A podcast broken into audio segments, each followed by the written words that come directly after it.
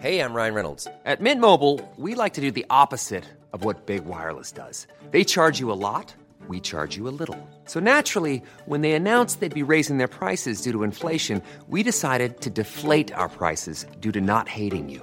That's right. We're cutting the price of Mint Unlimited from $30 a month to just $15 a month. Give it a try at mintmobile.com slash switch. $45 upfront for three months plus taxes and fees. Promo rate for new customers for limited time. Unlimited more than 40 gigabytes per month. Slows. Full terms at mintmobile.com.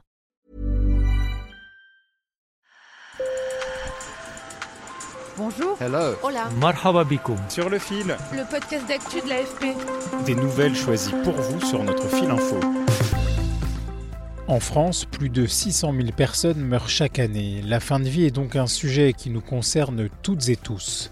Dans le deuxième épisode de notre série spéciale, vous allez entendre ceux qui sont en première ligne, les médecins de soins palliatifs qui soignent les malades jusqu'au crépuscule de leur existence. La loi actuelle permet dans certains cas de soulager les patients en toute fin de vie. Mais faut-il aller plus loin?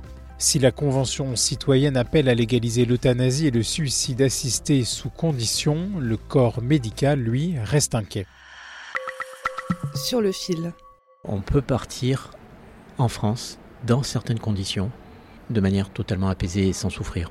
Mais je précise bien, pas partout, pas tout le temps. Christophe a 50 ans, il a perdu son père d'un cancer en 2018. Ce citoyen de la Convention sur la fin de vie a accepté de me raconter l'histoire de Serge. Pour lui, c'est un peu une mission de service public pour informer d'une loi qui existe déjà. Mon père est, est décédé d'un cancer euh, métastatique. Donc on a découvert sa maladie en 2015. Il avait alors euh, 75 ans. Il fait partie des, des, ra- de- des quelques cas où euh, on peut des cancers de la gorge sans cause euh, tabagique.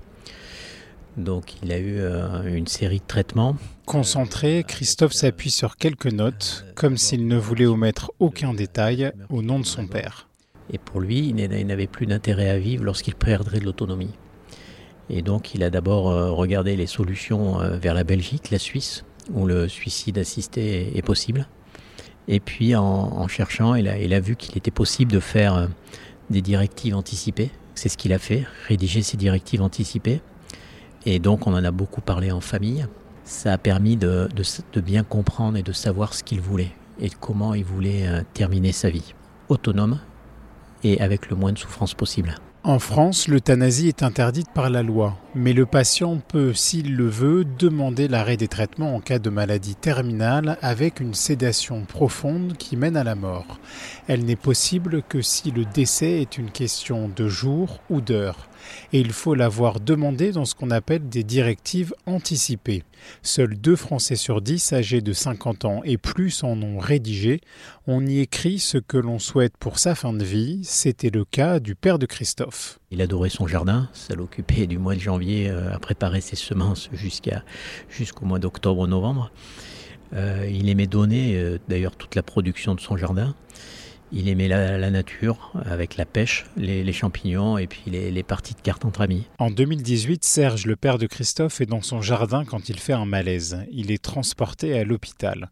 Dans un premier temps, les médicaments font effet, puis son état s'aggrave. Une jeune médecin s'occupe de lui. Elle a pu joindre à ce moment-là l'oncologue qui venait de rentrer de congé et, et qui lui a confirmé qu'il était vraiment en, en fin de vie. Et il a demandé ce qu'il avait écrit dans ses directives anticipées à, pouvoir partir sans souffrance et le plus rapidement possible. Grâce à ces discussions, grâce à ces directives anticipées, elle a accepté de le, elle a accepté sa fin de vie. Euh, difficilement puisqu'elle en a pleuré. Elle est partie pendant deux heures. Et là, euh, elle s'est approchée de mon père et elle lui a dit euh, C'est moi qui vais vous accompagner. Euh, m'avez marqué. euh, et elle a demandé à, à pouvoir l'embrasser euh, sur la joue avant de, avant de faire ce, cette sédation profonde et continue, pour entrer dans les, dans les termes exacts. Et mon père a été soulagé. Toutes les conditions étaient réunies pour que le corps médical procède à ce qu'on appelle la sédation profonde et continue jusqu'au décès dans le cadre d'une procédure collégiale. C'est un droit pour les patients qui existe depuis 2016 et la loi Claes-Leonetti. La loi Claes-Leonetti satisfait la majorité des cas. C'est-à-dire que si j'ai un cancer incurable qui me fait atrocement souffrir, je peux bénéficier de la prescription de midazolam. La psychanalyste Marie-Frédérique Baquet explique ce qu'il se passe quand on injecte à un patient du midazolam en intraveineuse, un médicament puissant qui va avoir pour effet de calmer la peur, l'angoisse de mort, de calmer ma vigilance, de m'endormir comme on le dit en termes médicaux, de me sédater. De plus, c'est un dépresseur respiratoire. Donc, je vais faire des pauses respiratoires qui, petit à petit, vont me mener vers ma mort. Vers ma mort dans des conditions de non-conscience. La sédation profonde peut accélérer la survenue de la mort, même si ce n'est pas officiellement l'intention des médecins. On a eu un peu de temps puisque ses souffrances étaient soulagées par, euh, par un certain nombre de médicaments, dont de la morphine.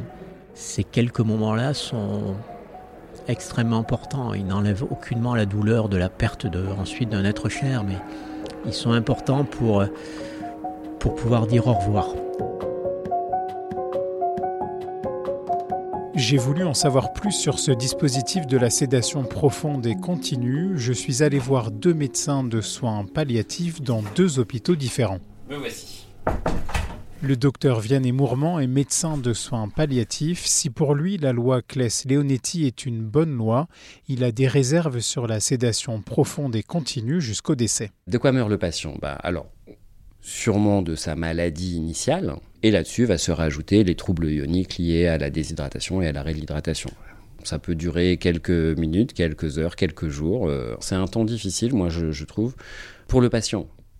Moi, je ne sais pas ce qu'il vit, puisque en fait, euh, on n'a aucune information. Donc, je ne sais pas s'il y a un minimum de conscience qui persiste avec euh, est-ce qu'il peut avoir encore des tourments, est-ce qu'il peut avoir des envies. En tout cas, ce qu'on sait, c'est que si jamais il les a, on ne saura pas puisqu'on ne le réveillera pas.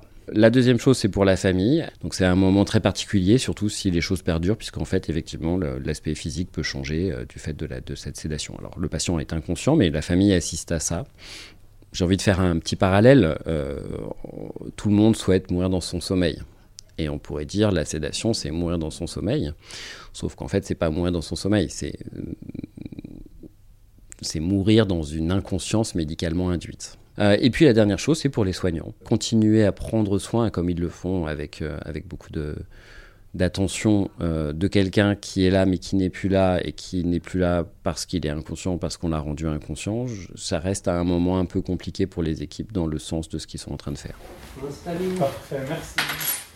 Donc je me présente, je suis le docteur Abitbol. Ce médecin de soins palliatifs exerce dans un hôpital gériatrique, mais aussi à domicile et en EHPAD. Je suis confronté donc à la fin de vie chez ces patients très dépendants, âgés, multipathologiques. Le docteur Abitbol exerce depuis la fin des années 80. La loi Leonetti, et puis la version CLES en 2016, euh, c'est une loi qui est très bien faite, mais voilà, on a du mal à l'appliquer, euh, on a du mal à la comprendre. D'abord, elle n'est pas connue, Au quotidien, le docteur Abitbol et ses équipes font face à des patients très âgés et des familles souvent mal informées. Voilà, encore cet après-midi, j'ai reçu deux, filles euh, d'un patient qui est en fin de vie. Je leur dis, alors c'est, est-ce que monsieur a nommé une personne de confiance? Il m'a dit, c'est nous. J'ai dit, il est où le papier? Ah ben, il n'y a pas de papier. Alors, je dis, non, c'est pas ça la personne de confiance. Tant qu'il est capable de l'exprimer, on lui explique, il nous dit ce qu'il veut, c'est le droit du patient. Mais quand il est plus capable, et en gériatrie, on est souvent confronté à cette situation, on doit se baser sur la directive anticipée. S'il n'y a pas de directive anticipée, on écoute la personne de confiance, mais nous, ce qu'on veut de la personne de confiance, c'est pas son désir à elle. Elle devrait nous dire ce que le patient lui aurait dit quand il était capable de l'exprimer. Et quand il n'y a pas de personne de confiance, bah après on écoute la famille et ce que, ce que nous dit la famille. Selon ce médecin, certaines familles font des demandes d'euthanasie. Il y a des familles qui nous, qui nous font des demandes hein, d'euthanasie. Alors, sous couvert de sédation profonde, mais il y en a qui nous demandent hein, des... Qu'est-ce que vous répondez? Ah bah On leur dit, c'est la loi, on n'a pas le droit, pour l'instant en tout cas. Voilà. Et quand on, ils nous font une demande, c'est pas vis-à-vis du patient, c'est eux qui supportent plus. La Première ministre a posé cette question à la Convention citoyenne sur la, sur la fin de vie. Le cadre d'accompagnement de la fin de vie est-il adapté aux différentes situations rencontrées ou d'éventuels changements devraient-ils être introduits? Que lui répondriez-vous? Ah bah non, c'est pas adapté. La loi dit euh, tout le monde a droit aux soins palliatifs, tout le monde a droit à des soins de qualité, notamment de fin de vie. Et dans la réalité, euh, c'est pas ça. Il n'y a pas les moyens. Vous avez des zones en France où vous n'avez pas de palliatologue, vous n'avez pas de réseau, vous n'avez pas de soins palliatifs. Euh, comment on fait? On essaye de tendre vers une meilleure prise en charge. Alors bien sûr, moi, bon, j'ai l'expérience de 35 ans, donc je vois bien que ça s'est amélioré. Mais bien entendu, euh, on ne va pas idéaliser, hein. il, y a des, il y a des fins de vie qui se passent très mal. À la Convention citoyenne sur la fin de vie, ces Français tirés au sort ont voté pour demander au gouvernement de développer davantage les soins palliatifs. Et certains se demandent s'il est bien raisonnable de légaliser l'euthanasie. Est-ce que vous n'avez pas peur que la légalisation de l'euthanasie dans ce contexte d'un monde médical qui apparaît au bord de la rupture n'amène pas à des erreurs, des dérives, des négligences qui seraient absolument intolérables vu le sujet dont on parle.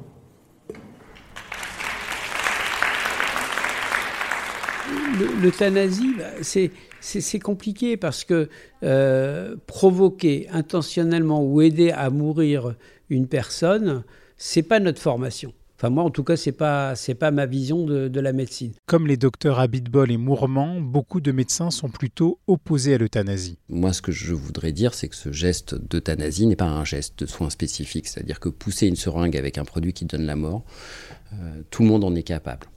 J'avais écrit un article il y a quelques années où je proposais qu'on tire au sort des citoyens pour pousser cette seringue. L'idée derrière ça, c'était de dire euh, arrêtons de penser l'euthanasie comme la mort de l'autre par l'autre, mais pensons plutôt l'euthanasie de la mort de l'autre, peut-être par moi. Mais les médecins comme le docteur Mourmand sont en général moins opposés au suicide assisté, car c'est le patient lui-même qui prend la substance, accompagné d'un tiers. Ma liberté individuelle de personne de vouloir mourir, euh, dans le suicide assisté, n'implique que moi alors que dans l'euthanasie, elle fait intervenir un tiers, l'effecteur, et euh, ça n'est pas anodin. Euh, d'être, alors là je parle en tant qu'éventuel effecteur, euh, ce n'est pas anodin de faire un geste de mort le droit au suicide, l'euthanasie, on peut, je peux l'imaginer dans certaines situations. Moi, je pense souvent, on en a quelques-unes ici de temps en temps, des scléroses euh, latérales amyotrophiques, des maladies de Charcot. On sait que les gens vont dépérir, c'est une horreur, et on peut comprendre. Il y a des discussions, mais comment les choses vont être appliquées? Et une société quand même qui, qui donne euh, le droit à mourir, c'est quand même effrayant. Non? Je sais pas. Ça ça m'impressionne. Mais la loi ne permet pas aux malades dont le décès n'est pas imminent de choisir le moment de leur mort. C'est le cas de Giovanni, un père de famille. Sa maladie lui cause d'immenses souffrances. Mon esprit est épuisé, mon corps est épuisé. Et avoir cette souffrance continue, c'est, pas vivable. Donc, quand on a fait le tour de la médecine, qu'il n'y a plus de possibilités, le seul moyen de pouvoir arrêter ces, douleurs continues, euh, il y en a qu'un, c'est l'euthanasie. Pour son dernier voyage, il a choisi la Belgique où l'euthanasie est légale. Vous entendrez son témoignage dans le prochain épisode. Merci infiniment d'avoir écouté sur le fil. Je m'appelle Antoine Boyer. À très bientôt.